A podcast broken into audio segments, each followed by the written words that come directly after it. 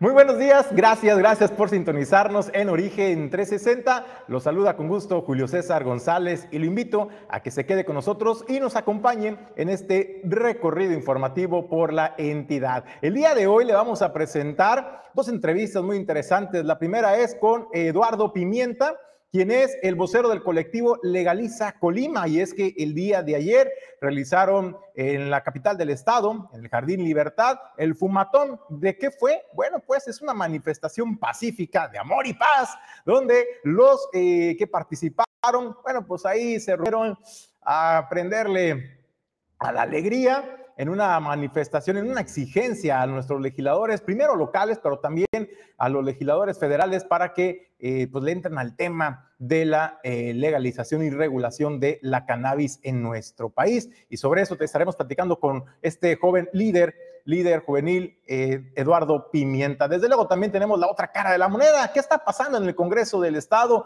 en este tema en el que hay que decirlo anteriormente, eh, legisladores de las distintas bancadas se habían pronunciado a favor de la legalización y de entrarle de manera seria al análisis de este tema? Bueno, pues también le tendremos entrevista con Ignacio Vizcaíno, diputado por Movimiento Ciudadano, respecto a cómo se eh, debatió este tema en el Congreso del Estado. Y desde luego en la información, bueno, pues el día de ayer eh, se realizó la ceremonia de cancelación de la emisión de la estampilla postal con motivos de los 110 años de la creación del ejército mexicano y aquí le tendremos parte de esta información. Le comento que también Lidia Íñiguez, directora de Desarrollo Económico del Ayuntamiento de Villa de Álvarez, anunció, bueno, señaló que fueron más de 300 vacantes las que se ofertaron en la Feria del Empleo que se realizó en Villa de Álvarez. Le tendremos aquí los pormenores, donde dijo el gobierno de Esther Gutiérrez, la alcaldesa, pues es un gobierno eh, pues solidario y que trabaje en coordinación con el sector empresarial para motivar, incentivar la instalación de nuevas empresas. Desde luego, bueno, pues también ahora será mucho más fácil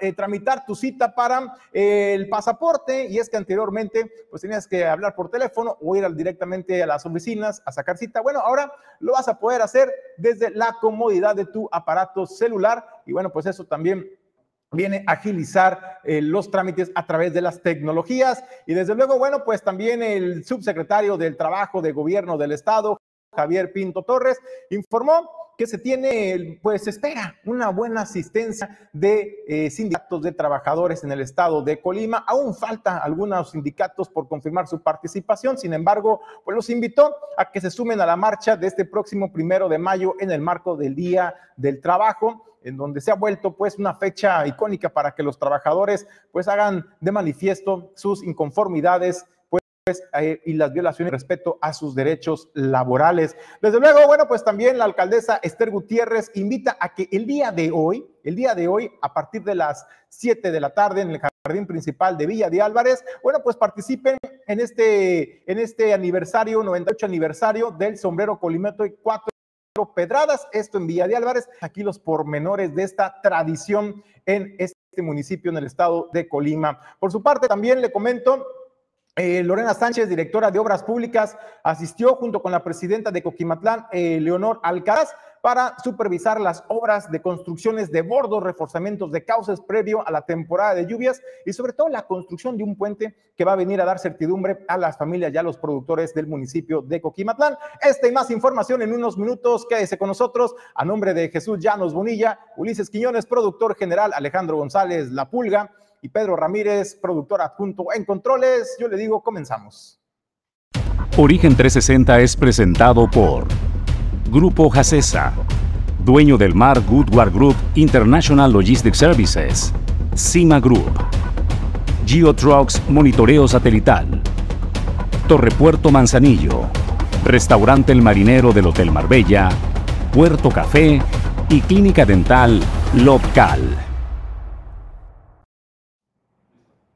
Bueno, pues muchas gracias, muchas gracias a todos nuestros patrocinadores por la confianza en este proyecto de Origen 360 a través de Origen Informativo, la nueva televisión. Bueno, vamos a entrar al tema editorial la mañana de este viernes y es que le tengo una buena y a la vez es una mala noticia.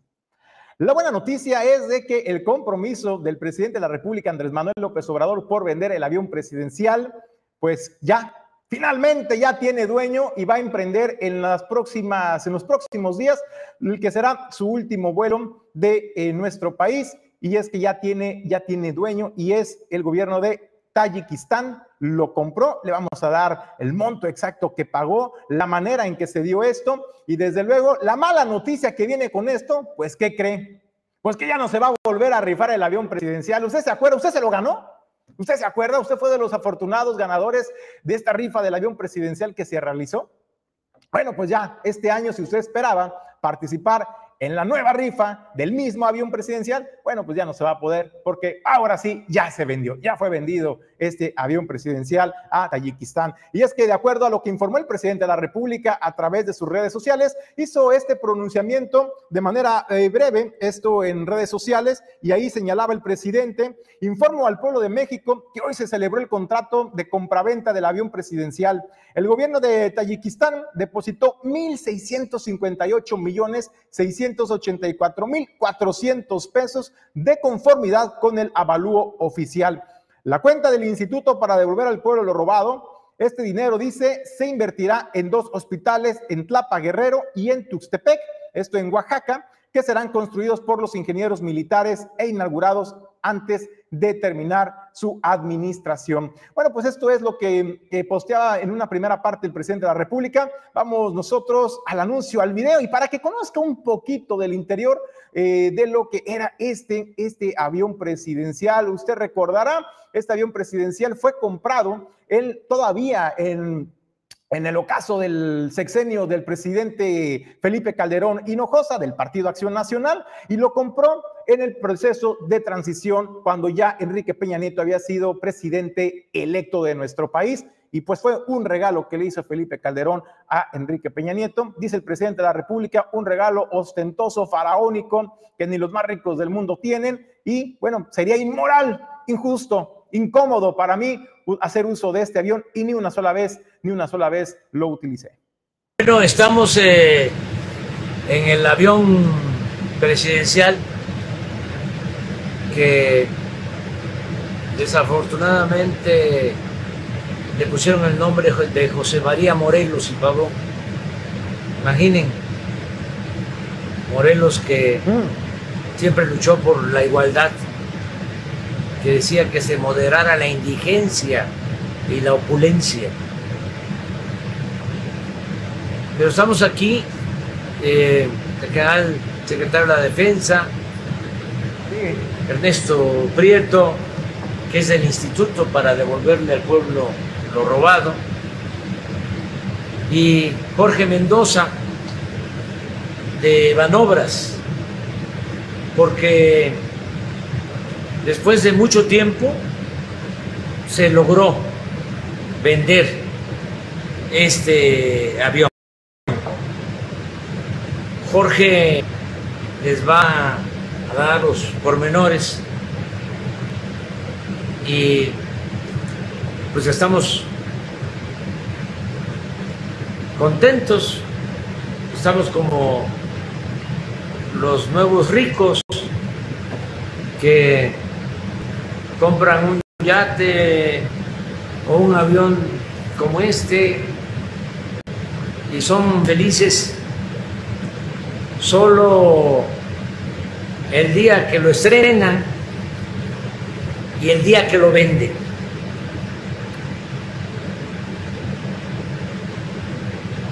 Nosotros vamos a usar el dinero de la venta de este avión para construir dos hospitales, cada uno de 80 camas, en las zonas más pobres de México, en Tlapa, Guerrero y en Tuxtepec, Oaxaca.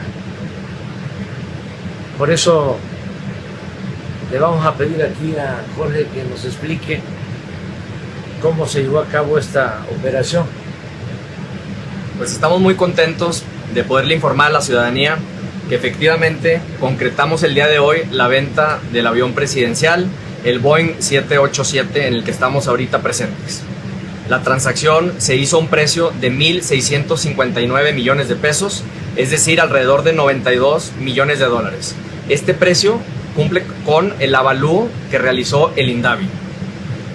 La transacción se hizo con la República de Tayikistán. Este es un país asiático, exsoviético, eh, a través de su Comité Estatal de Inversiones y de Administración de Propiedades. Ellos están aquí el día de hoy en México y tienen aproximadamente 10 días después del día de hoy para poderse llevar la aeronave hacia su país. Ya la transacción está cerrada, ya recibimos los recursos en su totalidad, se encuentran en la cuenta del instituto para devolverle al pueblo lo robado. Entonces, esto ya es un hecho, señor, y lo más importante es que esta venta va a generar, además de los recursos que recibimos, van a generar ahorros. Primero, se van a realizar un ahorro de 332 millones de pesos de intereses que le tenía que pagar el gobierno federal a Banobras. Con este monto ya se liquida el arrendamiento. Y Banobras, en su lugar, la totalidad de la recepción de estos recursos se los va a regresar a la tesorería de la federación para que se puedan aplicar a los proyectos en el sector salud.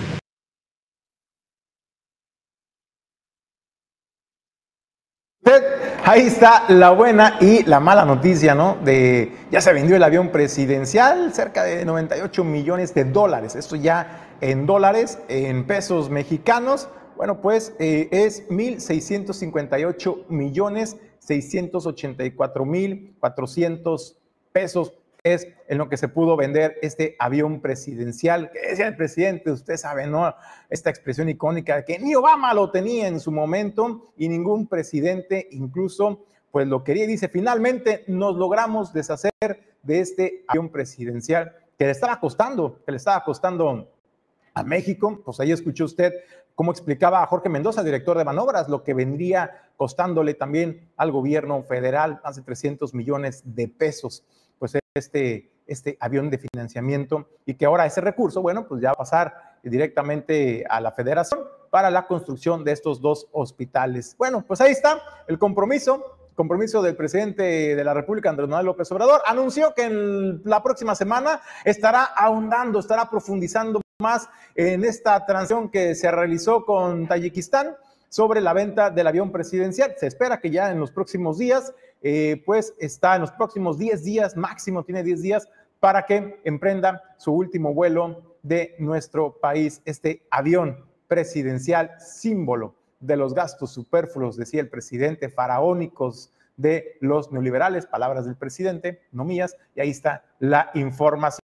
Déjenos sus comentarios, ¿qué piensa acerca de, este, de esta venta del avión presidencial?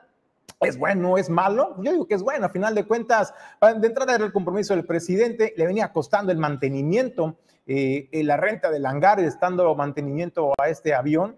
Eh, desde luego, los gastos de operación eh, bastante significativos para el poco o nulo uso que se le daba. Bueno, pues ahí está, ahí está la información. Nosotros vamos con más temas la mañana de este viernes y es que le comento, el día de ayer, el día de ayer se celebró esa ceremonia, esto en las instalaciones de la Secretaría de la Defensa Nacional en el estado de Colima, para eh, conmemorar y celebrar los 110 años de la creación del ejército mexicano. Bueno, pues ahí, ahí se refrendó una vez más la coordinación del gobierno de México, pero principalmente de las fuerzas federales armadas hacia las entidades para la construcción de la paz y de la seguridad, en este caso en particular en el estado de Colima dar a conocer tema de con el postal, una estampilla con motivo de los 110 años de la creación del ejército mexicano. Las palabras que voy a dirigir van en ese sentido, van a ser un poco de remembranza de, la, de estos 110 años para que estemos en, ese, en esa sintonía, dicen por ahí en el radio. Dice, las mujeres y hombres que integramos esta noble Fuerza Armada, nos sentimos honrados y llenos de satisfacción por encontrarnos reunidos en estas instalaciones de la vigésima zona militar para conmemorar el 110 aniversario de la creación del ejército mexicano a través de la cancelación de una estampilla postal conmemorativa. El actual ejército mexicano surgió en 1913 durante el proceso de la Revolución Mexicana desde entonces, su esencia ha sido, es y será mantener el orden constitucional y salvaguardar las instituciones que legalmente dan sustento a nuestro país. El ejército mexicano ha evolucionado a la par de las exigencias y retos que demanda nuestra sociedad, consolidándose como una institución fundamental y pilar del Estado mexicano, que basa su éxito en el fortalecimiento de sus capacidades, en la actualización de la doctrina y de su adiestramiento. A lo largo de estos, de estos 110 años, esta Fuerza Armada ha sido factor primordial para la seguridad y desarrollo y permanencia de nuestros ciudadanos.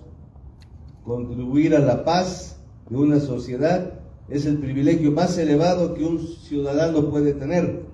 Es por ello que los integrantes del ejército mexicano a lo largo de su historia han permitido demostrar la lealtad institucional de esta Fuerza Armada, razón por la que se mantiene como una fuerza estimada, respetada y depositaria de la confianza de los mexicanos.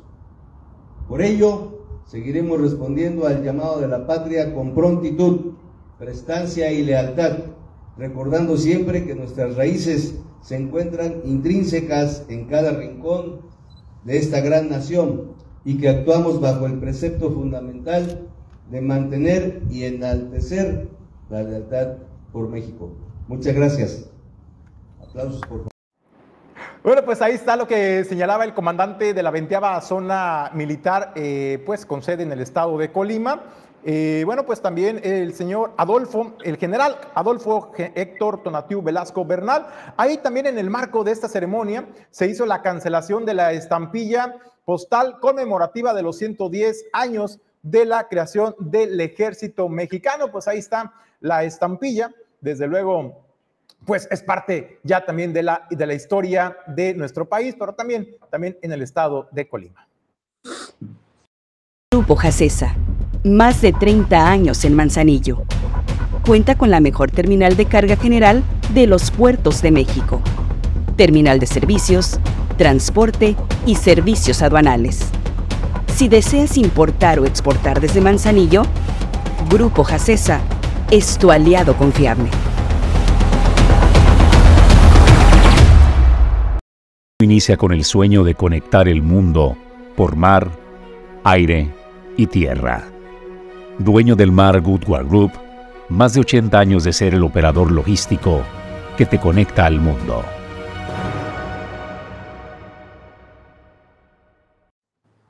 Nosotros vamos a la línea. Tengo el gusto de saludar y presentar a un amigo, ex colaborador también de Origen Informativo, ya aparte también de la familia Origen Informativo, Eduardo Pimienta, quien es vocero del colectivo Legaliza Colima. Eduardo, Lalo, ¿cómo estás, amigo? Un gustazo saludarte. Muy buenos días.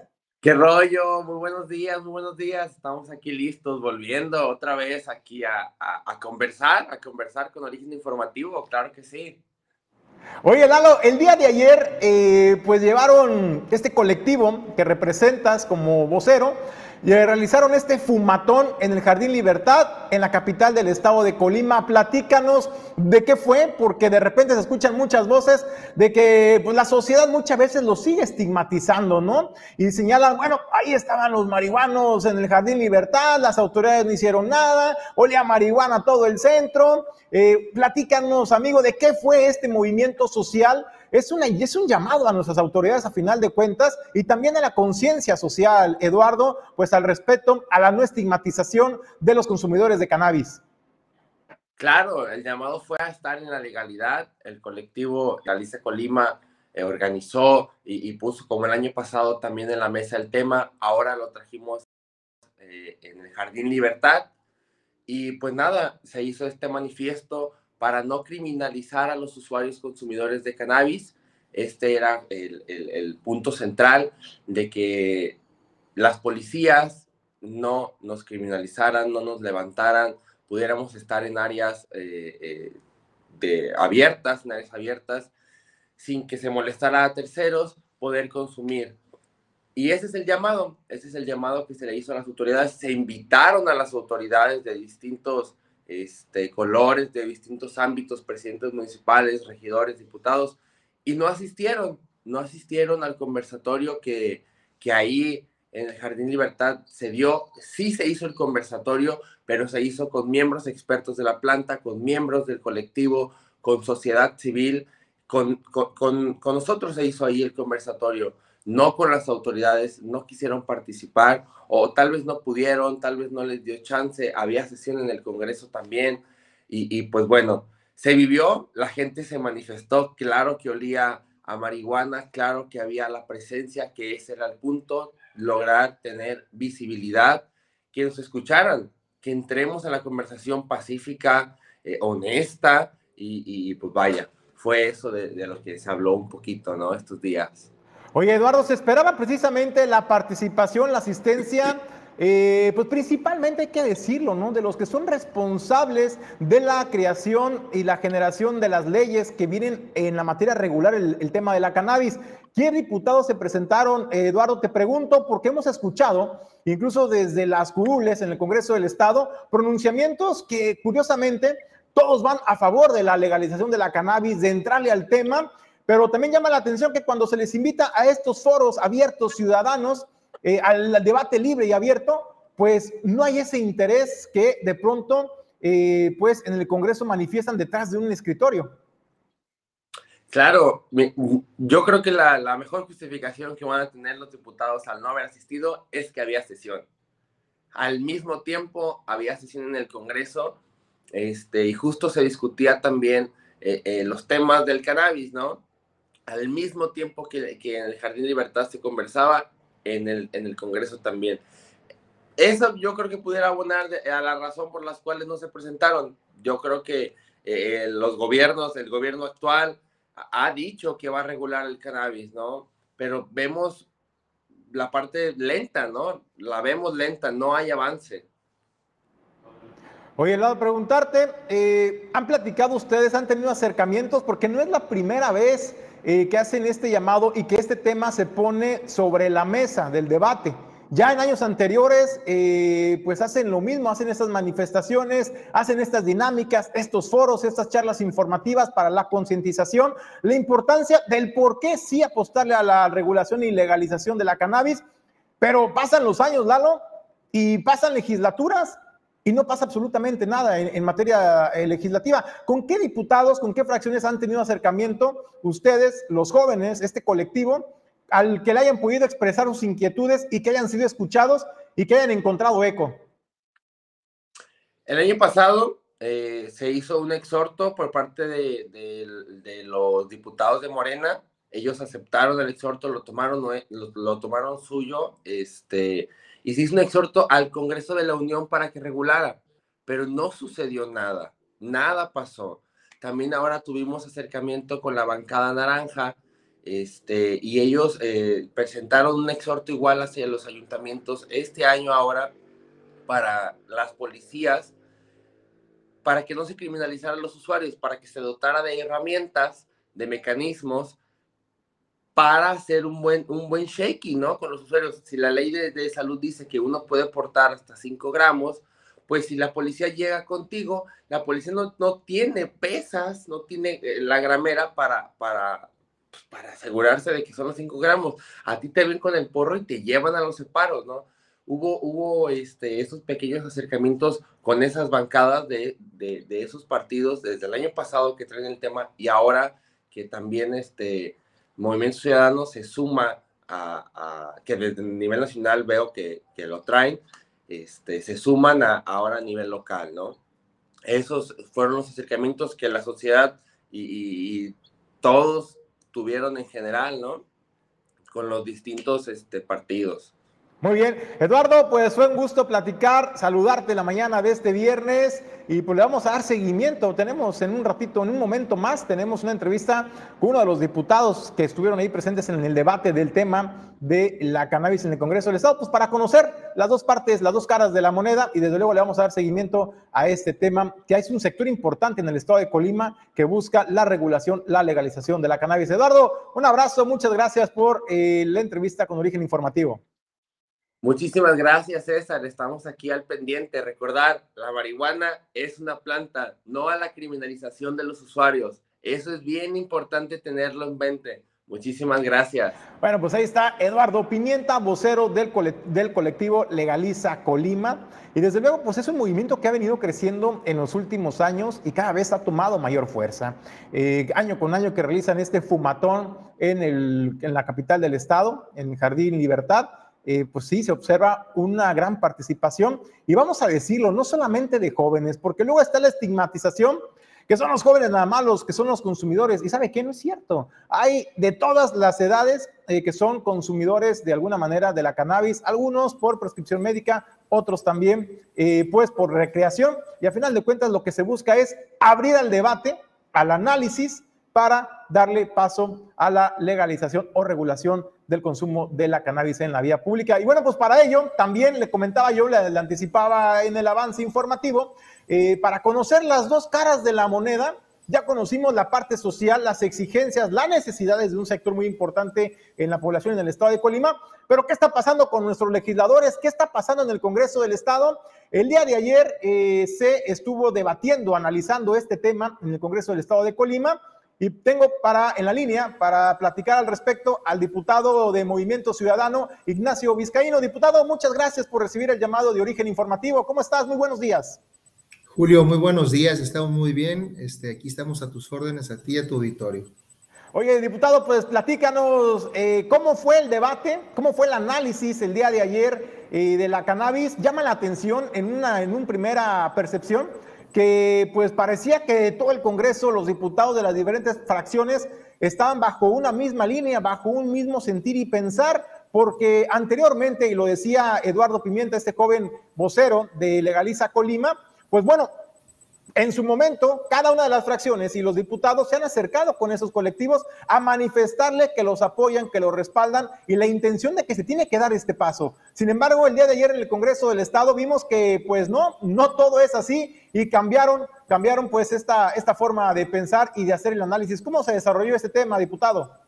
Sí, gracias. Te, te comento, Julio. Mira, estamos puestos para regular estamos bien puestos para regular, es lo que estamos nosotros informando a través de Movimiento Ciudadano, la plataforma política en la que pertenezco. Y el decir estamos puestos para regular es entrar a un debate, a un análisis, a una discusión, pero no nosotros, las y los diputados del Estado, o sea, es una competencia federal lo que, debe, lo que se, debe de se, debe, se debe de llevar a cabo. Lo que nosotros intentamos ayer, y como tú lo venías diciendo, en una lógica de que el Congreso del Estado de esta legislatura ya ha participado con propuestas, con iniciativas, con apoyo a colectivos que buscan a través del Congreso del Estado, pues que se les regule el uso, el consumo de la planta de la marihuana o cannabis, ¿no? Entonces, nosotros el Movimiento Ciudadano, esto es una agenda nacional desde el año 2015, estamos tratando con este tema. Entonces, lo que hicimos fue este, darle seguimiento a la agenda nacional proponiendo a las y los diputados del estado de Colima un exhorto pues explicado, fundamentado, bien argumentado, en el cual cuáles serían los beneficios de entrarle o de solicitarle a nuestros legisladores federales que le puedan entrar ya al debate por fin de cuentas para este tema de la planta. Sin embargo, bueno, pues Morena, de una manera tempestiva y sorpresiva para quienes confiaron en ellos el año pasado y, y años anteriores, determinan pues que ya no es necesario hacer un nuevo exhorto, el año pasado ellos solicitaron el exhorto y desde luego que la bancada naranja participó con el voto diciéndoles adelante que se vaya el, exhorto hacia la Cámara de Diputados este, de la Nación. Hoy le dieron la espalda a estos colectivos locales, rechazaron el tema de, la, de entrarle al debate de la, de la cannabis y hay una simple razón por la cual pues me percaté del por qué negaron el, el, exhorto, ¿no? el voto a favor del exhorto. Simplemente a Morena eh, no le gusta que le ganes los temas. Así de simple, así de, irracional está el, grupo parlamentario de Morena. Si ellos no llevan los temas eh, de agenda eh, propuestos, pues ya sea por ellos o que sea una agenda nacional de ellos mismos al Congreso local de Colima, ellos no apoyan nada. Ayer fue una negativa general por parte de la, de la bancada de Morena y de sus aliados y de sus nuevos integrantes, pues para efectos de que no pasara este, este exhorto. No entendemos la razón, Julio, porque el exhorto era muy, muy claro, se paró a darle lectura a mi compañero diputado Chuy Dueñas de una manera este, bien documentada, y yo como, como líder de la fracción parlamentaria o coordinador de la misma, pues reforcé, reforcé cuando vimos que eh, la negativa venía por parte de ellos, ¿no? De Morena. Entonces, se les olvidó pues que la Organización Mundial de la Salud, esto ya lo superó hace muchos años, que la ONU lo saca de, un listado de los opioides, ¿sí? Para, para incluirlos en una relación de investigación medicinal que pudiera potenciar y favorecer a, pues, los humanos, ¿no? Y así sucesivamente hasta llegar hoy a la inteligencia artificial, en la cual se puede explotar a través de la, o explorar y explotar a través de la inteligencia artificial nuevas investigaciones científicas para lo que pudiera ser beneficios de esta planta. La Organización Mundial de la Salud es, bueno, fue, es y ha sido y seguirá siendo muy claro de que la planta es medicinal. ¿Sí? Ya tenemos ejemplos en, en otras partes del mundo desde muchos años atrás en donde se combaten las secuelas, por ejemplo, las secuencias de lo que puedan dejar las quimioterapias, eh, cuando alguna hombre o mujer les detectado algún cáncer, los ataques epilépticos los disminuyen. Y además, pues el país se beneficia, si, si, México le entra a este tipo de debates, el país se beneficia en muchos otros factores, porque la planta este, generaría toda una derrama de investigación, de análisis, de producción, de distribución de lo que sí se pueda llevar a cabo de manera propositiva y que le haga bien, sí, que le haga bien al tema de la ciudadanía. En el tema de los colectivos locales, Julio, como, como este, los eventos que vimos el día de ayer, bueno, muchos se inclinan únicamente por el tema de la recreación, de la libertad de consumir, y también es algo muy importante en lo cual nosotros le entraríamos al debate. Bueno, hablo de nosotros como partido político nacional, pero es un, es un tema federal, ¿no? Eh, es importante determinar, pues, que ya la gente en Colima desde hace muchos, pero muchos años consume esta planta. La consume y, y tú te puedes dar cuenta de que nos ha, de haber tocado, pues, la estigma que le podemos estar a veces influyendo o dando a estas personas que lo consumen, ¿no? Entonces, se trata de no discriminar. Hay gente muy capacitada profesionalmente pues, que, consume la planta. Otros lo hacen por recreación y otros por enfermedades y todo este tipo de situaciones.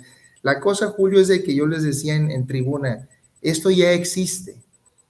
Ya es una situación que conlleva la necesidad de por lo menos contribuir desde el estado de Colima a un exhorto o a un nuevo exhorto hacia la Cámara de Diputados de la Federación para efectos de que las y los diputados de, que nos representan en cada estado pues puedan entrarle al debate, es decir, una necesidad de un Congreso local a través de un exhorto que es el sentir de un colectivo de varias personas en lo individual para llevar el asunto que se trate.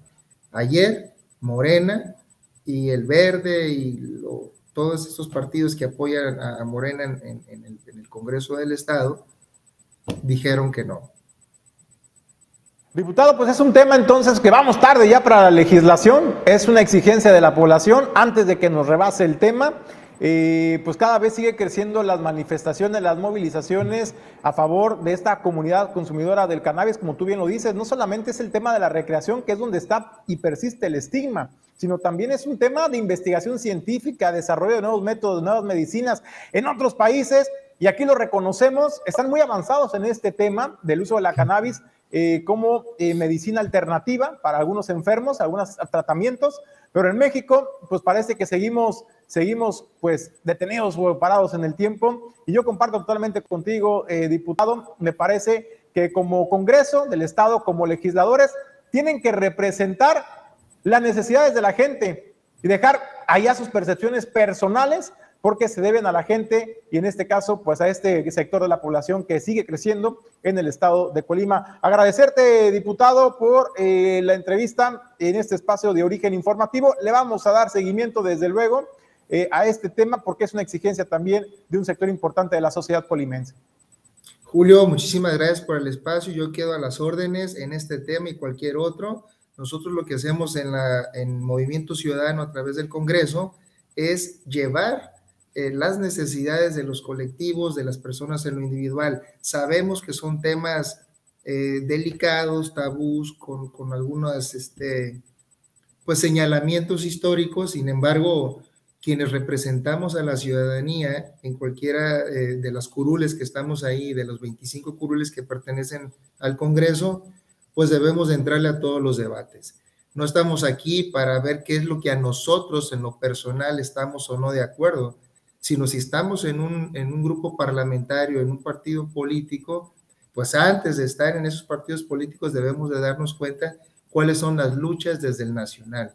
Entonces, nosotros en Movimiento Ciudadano sabemos que estos temas a algún sector de la población no les puede eh, agradar, pero a otros sí. Entonces, nosotros lo que hacemos es siempre buscar el tema del equilibrio jurídico, de las garantías del derecho, y bueno, si son derechos, entonces le vamos a entrar. Estamos puestos para regular en el tema y gracias, Julio. Diputado, pues agradecerte la oportunidad de platicar esta mañana en Origen Informativo. Muy buenos días. Buenos días un fuerte abrazo. Bueno, pues se escuchó al diputado.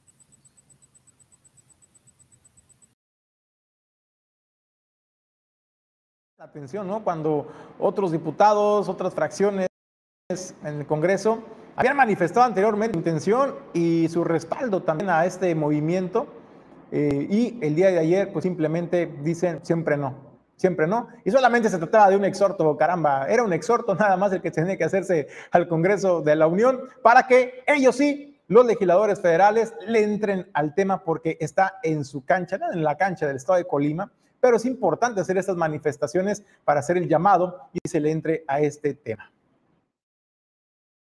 Group. 21 años de ofrecer soluciones logísticas en los principales puertos del país. Movilizamos más de un millón de contenedores en el 2022 en diversos puertos de México. Contamos con recinto fiscalizado estratégico, punto de inspección fuera del puerto, más de 70 mil metros cuadrados para maniobras y espacio para más de 225 mil TEUs. Imparables. Cima Group. Geotrucks es una empresa dedicada a brindar servicios relacionados con el rastreo satelital de vehículos a través de GPS. Por más de cinco años, en Geotrucks nos hemos caracterizado por ofrecer a nuestros clientes soluciones y planes a la medida, sin importar el tamaño de la flotilla o el giro de la empresa. En Geotrucks entendemos que todos nuestros clientes son prioritarios y para cada uno de ellos tenemos una opción que les ayude a mantener siempre conocimiento de datos exactos que ayuden a medir el rendimiento de sus operaciones. Si estás buscando comprar, rentar o migrar tus equipos GPS, sin lugar a duda, somos tu mejor opción. Capacitaciones, soporte 24/7 y atención de calidad que no encontrarás en ningún otro lado. Por seguridad y para tu tranquilidad, GeoTrucks, tu mejor opción en rastreo satelital. Puerto Manzanillo es la sede de las empresas que generan el desarrollo portuario. Aquí se generan las ideas y se trabaja en el comercio exterior, la logística y los negocios. Torrepuerto Manzanillo, el espacio ideal para líderes y emprendedores. Torrepuerto Manzanillo, hacemos negocios. Bueno, pues en otra Idalia Íñiguez, directora de Desarrollo Económico del Ayuntamiento de Villa de Álvarez, eh, pues informó que fueron más de 300 vacantes las que se ofertaron en la feria del empleo que se realizó en este municipio de Villa de Álvarez. Ahí refrendó el respaldo de la alcaldesa Esther Gutiérrez y es que dijo, eh, pues ha sido una aliada de los empresarios y facilitando y agilizando los trámites para la instalación de las nuevas empresas de la nueva industria, porque ella a final de cuentas representa la generación de empleos en beneficio de los villalvarenses. Doy la más cordial de las bienvenidas a las empresas e instituciones gubernamentales que participan en este evento denominado, Feria del Empleo 2023, que nos ofrecen casi 300 vacantes para beneficio de los buscadores de empleo del municipio de Villa de Álvarez. Colima es una de las entidades federativas más pequeñas de México pero con enormes ventajas en su ubicación derivada de la actividad del puerto de Manzanillo, las condiciones climáticas, los destinos turísticos y la cercanía con la zona metropolitana de Guadalajara, que permite acceder a un mercado más completo a tan solo un par de horas. Es por ello que se deben reforzar políticas públicas para generar un entorno de certidumbre para fomentar la inversión y el crecimiento económico, atendiendo problemas estructurales, empezando por la inseguridad.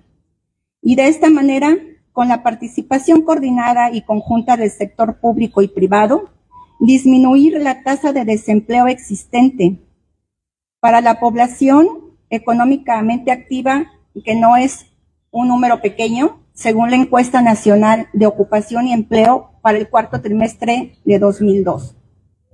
Es de reconocer y valorar el esfuerzo de la iniciativa privada en la generación de empleos para impulsar la economía, ya que entre los muchos beneficios que generan a la sociedad se pueden mencionar algunos como la realización personal, el aumento de la autoestima, progreso profesional, estabilidad mental y mejores interacciones sociales. Esta administración municipal, encabezada por la presidenta Tei Gutiérrez, se ha preocupado y ocupado en el tema de la reactivación económica, en las materias de mejora regulatoria, transparencia y creación de entornos seguros.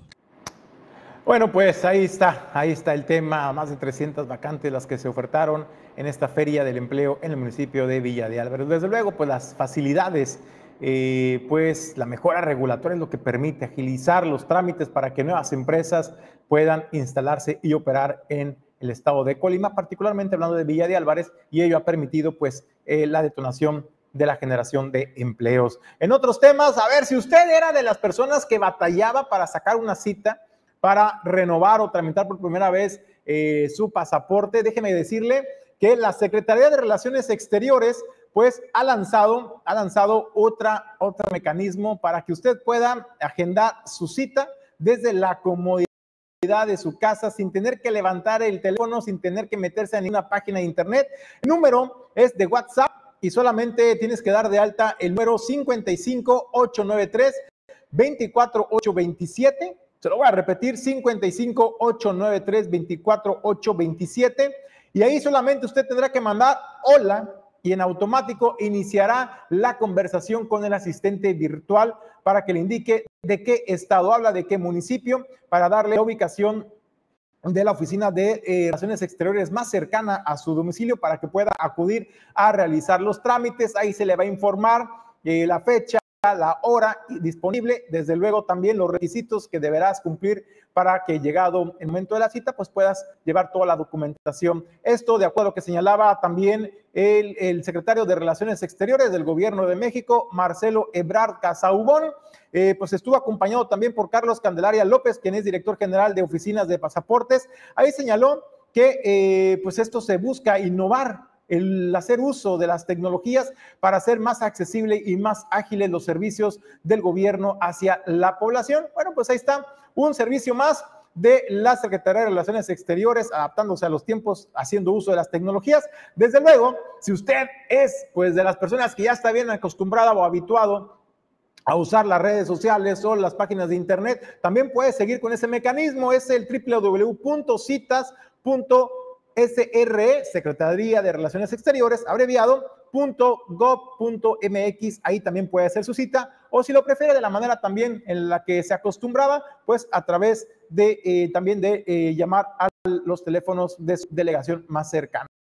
Ahí está, ya se acabó el Via Crucis para tratar el pasaporte mexicano. Más información, le comento, el subsecretario del Trabajo del Gobierno del Estado, Javier Pinto Torres, expresó que se espera una muy buena participación de los trabajadores sindicalizados en el estado de Colima en la próxima marcha del primero de mayo con motivo del Día del Trabajo. Ahí señaló que aún faltan algunos sindicatos por confirmar su participación. Sin embargo, dijo, bueno, se espera que todos confirmen porque es un evento, es un día para que se hagan escuchar y hagan valer y respetar también sus derechos. Hay que decirlo también, hay un sector de los, sindicatos, que señalan que ya se ha desvirtuado también este, este movimiento del primero de mayo y que se ha vuelto ya también más en un escaparate, escaparate político, más allá de un espacio de la libre manifestación de los trabajadores. Bueno, eso es lo que dice Javier Pinto Torres, subsecretario del Trabajo.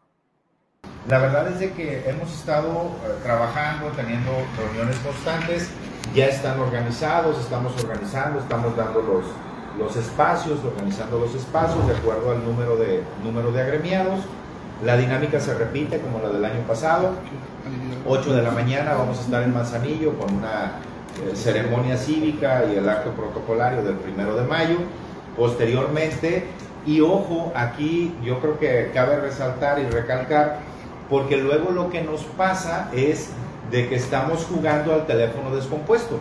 Nos ponemos de acuerdo nosotros, nos ponemos de acuerdo nosotros y decimos, arrancamos 10 de la mañana, pero luego eh, los dirigentes dicen a las 9 y luego se lo dicen a su segundo nivel. El segundo nivel, cuando lo pasa al tercer nivel, dice a las 8 por la hora que, que como mexicanos siempre estamos tarde. Entonces, tenemos gente en ocasiones que ha llegado desde las 7 y media de la mañana, cuando en realidad en Colima vamos a arrancar hasta las 10 de la mañana.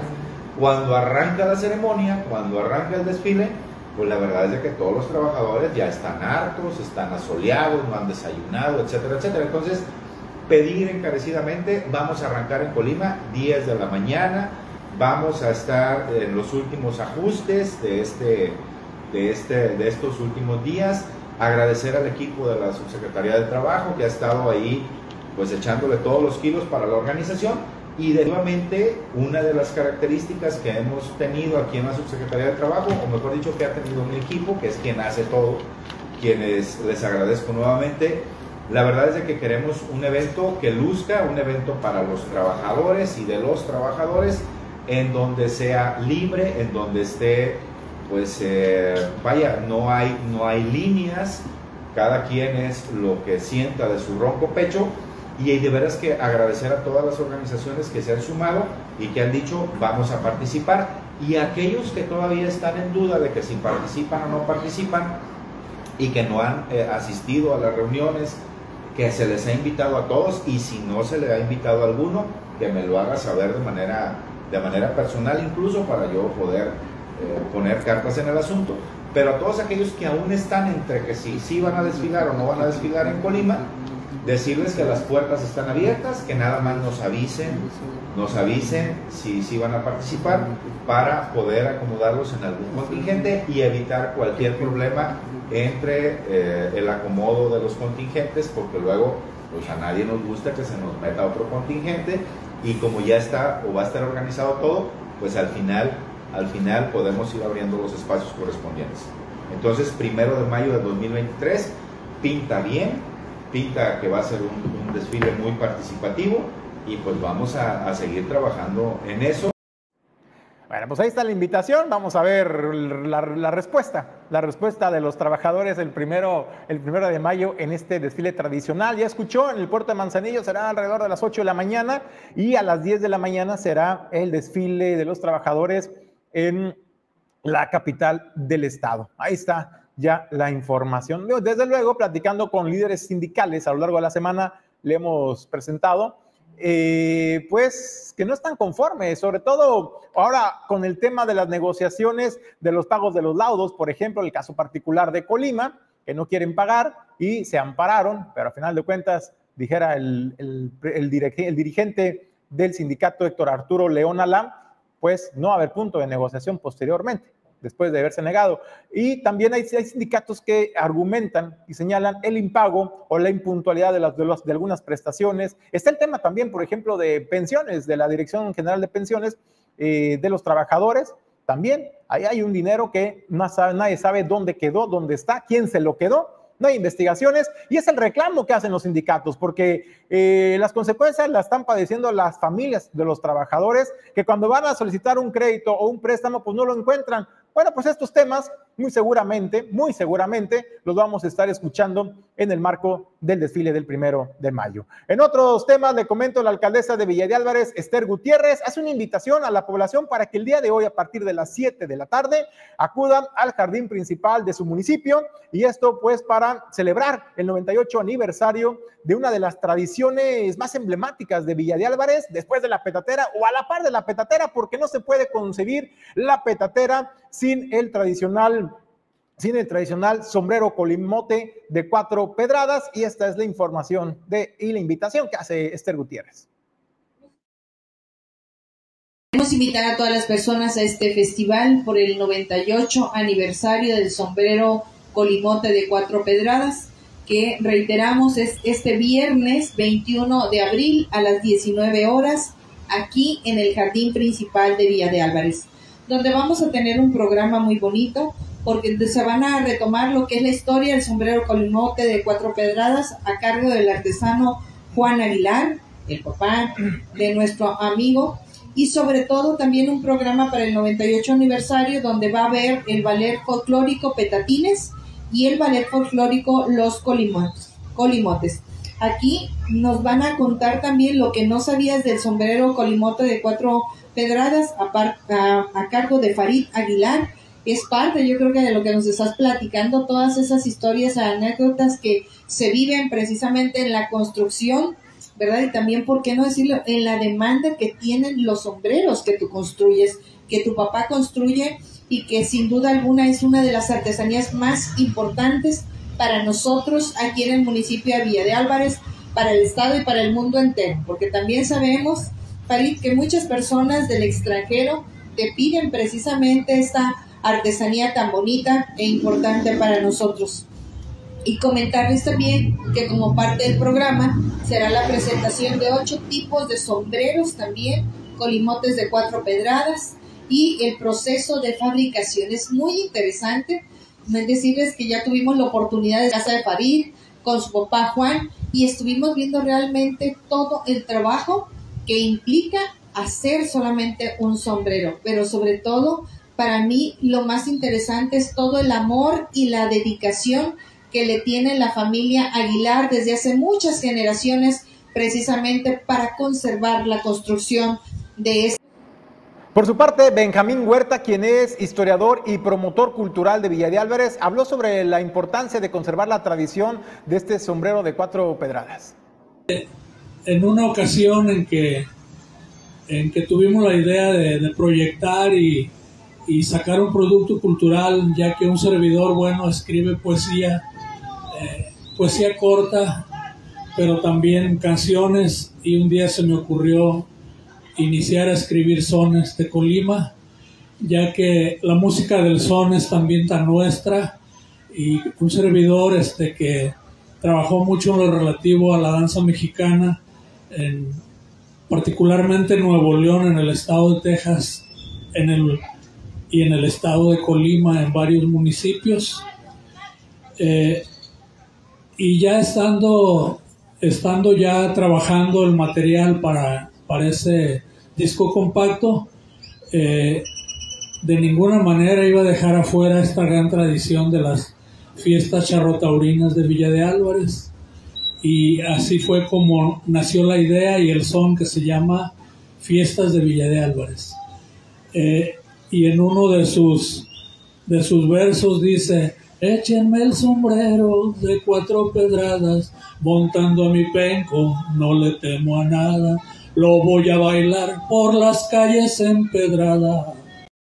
Bueno, pues ahí está la invitación. Hoy a las 7 de la tarde, Jardín Principal de Villa de Álvarez, forme parte con familia, la familia, en familia de esta tradición de Villa Álvarez. En otros temas, le comento, la eh, Dulce Azucena Huerta Araiza eh, solicitó licencia sin goce de sueldo a su cargo como titular de la Secretaría de Bienestar, Inclusión Social y Mujeres en el gobierno del estado de Colima, que se da para atender temporalmente temas de carácter personal, de acuerdo a este comunicado oficial. En tanto, queda como encargada del despacho Salia María Gutiérrez Verduzco, quien se desempeña como directora general de bienestar en el organigrama de la propia dependencia estatal. Y bueno, pues esto es lo que informa la dependencia en un comunicado oficial. En más información, vamos nosotros a una breve pausa. Puerto Café inició orgullosamente en el puerto número uno de México, ofreciendo una gran experiencia gastronómica con su panadería artesanal y una rigurosa selección de los mejores cafés de México. Ahora, iniciamos nuestra expansión hacia la capital del estado. Puerto Café, para que inicies bien tu día.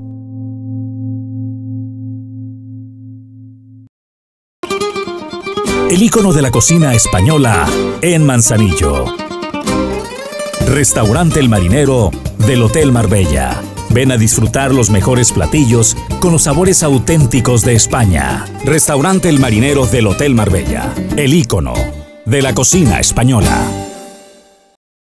De 30 años de experiencia están al servicio de tu salud bucal en Clínica Dental Local.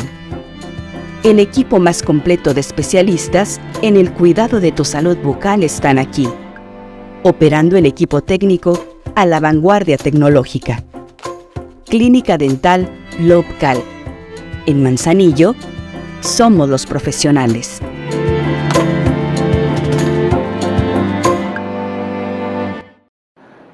Anuncia directora del Instituto de Ferias y Exposiciones de Manzanillo, eh, Hermelinda Anguiano, la tradicional, las tradicionales fiestas de mayo de Manzanillo se estarán llevando a cabo del 28 de abril al 14 de mayo. Y bueno, pues parte de la cartelera es lo que nos presenta, pues va a haber de todo, desde gastronomía, artesanías, cultura, arte, eventos gratuitos para el disfrute de las familias. Esta es la invitación.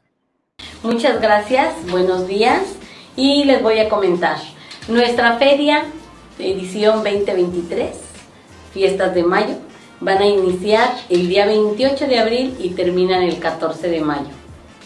Como vamos a tener como dos quincenas, día 30 y día 15, termina el 14. Vamos a tener una cartelera muy bonita y va a ser para toda la familia, para todos los géneros, para todos los gustos. Va a estar muy pero muy enfrascada al tema familiar. Tema familiar, tema limpieza y tema seguridad y va a haber muchas cosas bonitas dentro de la feria, novedades, eh, ya lo saben, gastronomía, artesanías, va a haber cultura, vamos a tener un teatro alterno, vamos a tener eh, dentro de, de, esas actividades las escuelas de danza, las escuelas locales y grupos también. Va a haber mucho, mucho, mucho que ver, mucha diversión. Recuerden, también vienen los juegos y vamos a tener muchas sorpresas que yo creo que tienen que ir alistándose porque la feria va a estar muy bonita. Van a ser tres porque todos queremos y como todos, no todos somos de la misma edad, vamos a tener de generación 80, generación 90 y las generaciones de actuales. O sea, vamos a tener música de toda y para todos. Pues sí, decirles todo lo que va a haber. Va a haber muchas golosinas, dulces, gorditas de nata, las quesadillas, la comida tradicional típica, tacos. Bueno, va a haber una variedad ahora sí para escoger. Y también vienen, mm, por decir, los frappuccinos, que tanto están siendo un éxito los cantaritos. Los cantaritos, vienen las cervezas escarchadas, o sea, hay mucho, mucha cosa ahora sí para disfrutar. Churros de canela, ay, qué ricos. bueno, pues cómo no, vean más cómo se emociona también la directora de IFEMAN, Hermelina Anguiano, pues de todo lo que va a haber, ¿no? Toda la comida, la variedad, la gastronomía. La verdad es que es un evento, eh, pues, eh, hay que decirlo, esperado también por la población del puerto de Manzanillo, porque pues es una temporada en la que van a divertirse, a relajarse, a olvidarse de los problemas, del estrés. Fomenta, sí, claro, la convivencia familiar con los más pequeñitos del hogar. Y bueno, para que tenga idea más o menos de cuál va a ser la cartelera en este eh, teatro alterno, donde van a realizar eventos gratuitos culturales, artísticos para el disfrute de las familias. Bueno, pues aquí se lo presento. Es Grupo Help, Les Clown, Rostros Ocultos y Amigos, Festival del DJ. Estará también la Sonora Dinamita, Banda Match y Banda Maguey. Estará Chicoche Chico, Pequeños Legendarios. Yo no sé ustedes, pero los únicos que ubico, pues es obviamente pues a la Sonora Dinamita, son a los que ubico. De ahí en fuera, pues yo no ubico pues a gran, a los demás, al resto de los artistas. Y bueno, pues, eh, pues a final de cuentas, usted tendrá la mejor opinión. Que, que nos dejen en sus comentarios qué piensa de la cartelera de las fiestas de mayo. ¿Le convencen estos eventos? ¿No le convencen estos eventos? ¿Qué es lo que espera diferente de las fiestas de mayo? Porque hablan de que va a haber novedades. Eh, déjenos sus comentarios al respecto y sobre todo con quién va a ir, si con la familia, con la novia, con el marido.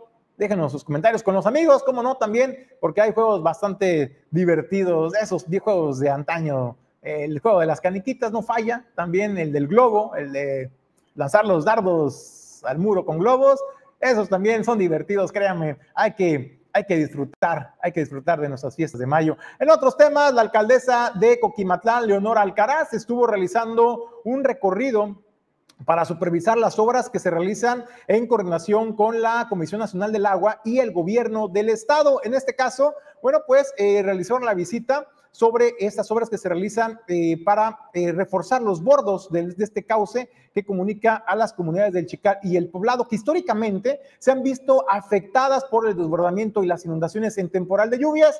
Bueno, pues la alcaldesa Leonora Alcaraz agradeció a la gobernadora Indira Vizcaíno Silva, desde luego también al gobierno de México a través de Conagua, por participar y colaborar para brindar mayor seguridad a las familias de Coquimatlán. Amigas y amigos, les habla su amiga Leonora Alcaraz, presidenta municipal de este bello municipio Coquimatlán. Me acompaña la arquitecta Lorena Sánchez, nuestra directora de obras públicas en nuestro municipio. Estamos aquí en el puente Vado Doble, que afortunadamente es una obra que trajo gobierno del estado y Conagua. Sí, esta obra, eh, bueno, Conagua participó en la consolidación de lo que es este cuerpo de, agua, lo que es el río, en todo lo que son sus taludes, el movimiento de, tierras para protección de los terrenos eh, de cultivo que se encuentran en esta zona y también lo que es la rehabilitación de este puente vado, que es una construcción eh, nueva y con mejores condiciones, con mayor altura eh, bueno, pues para el beneficio de la población de toda esta región, lo cual agradecemos. Bien, esta es una acción más de todos los beneficios que hemos tenido la fortuna de obtener en Coquimatlán gracias a la señora gobernadora, la licenciada Indira Vizcaíno. Y aprovecho para agradecer esa relación estrecha que hemos tenido con Seidum, representado por la arquitecta Marisol Neri y la bióloga Tania de Conagua. Muchísimas gracias y seguiremos dando resultados. Transformaremos Coquimatlán. Bueno, pues ahí está la información, buenas obras, buenas acciones, sobre todo previo a la temporada de lluvia para brindar seguridad a las comunidades eh, que históricamente se han visto afectadas por desbordamiento y por las estaciones durante el temporal de lluvias. Con eso nos despedimos, no sin antes agradecerle el habernos acompañado a nombre de Jesús Llanos Brilla. Y bueno, hacemos una breve pausa porque les recuerdo que a partir del próximo lunes, Origen 360 cambia de horario. Nos mudamos a las 9 de la mañana con más información. Aquí lo estaremos esperando a través de todas nuestras plataformas, Instagram, Twitter, Facebook y desde luego nos podrá seguir también a través de nuestra página oficial www.com eh, Origen Informativo. Y bueno, pues a partir de las 9 de la mañana, el próximo lunes, ya sabe, aquí con toda la información más importante en el estado y la región, desde luego también a nivel nacional. Le decía a nombre de Ulises Quiñones, productor general, Alejandro González La Pulga, Pedro Ramírez, eh, productor adjunto en controles. Yo soy Julio César González. Le deseo que tenga una extraordinaria mañana.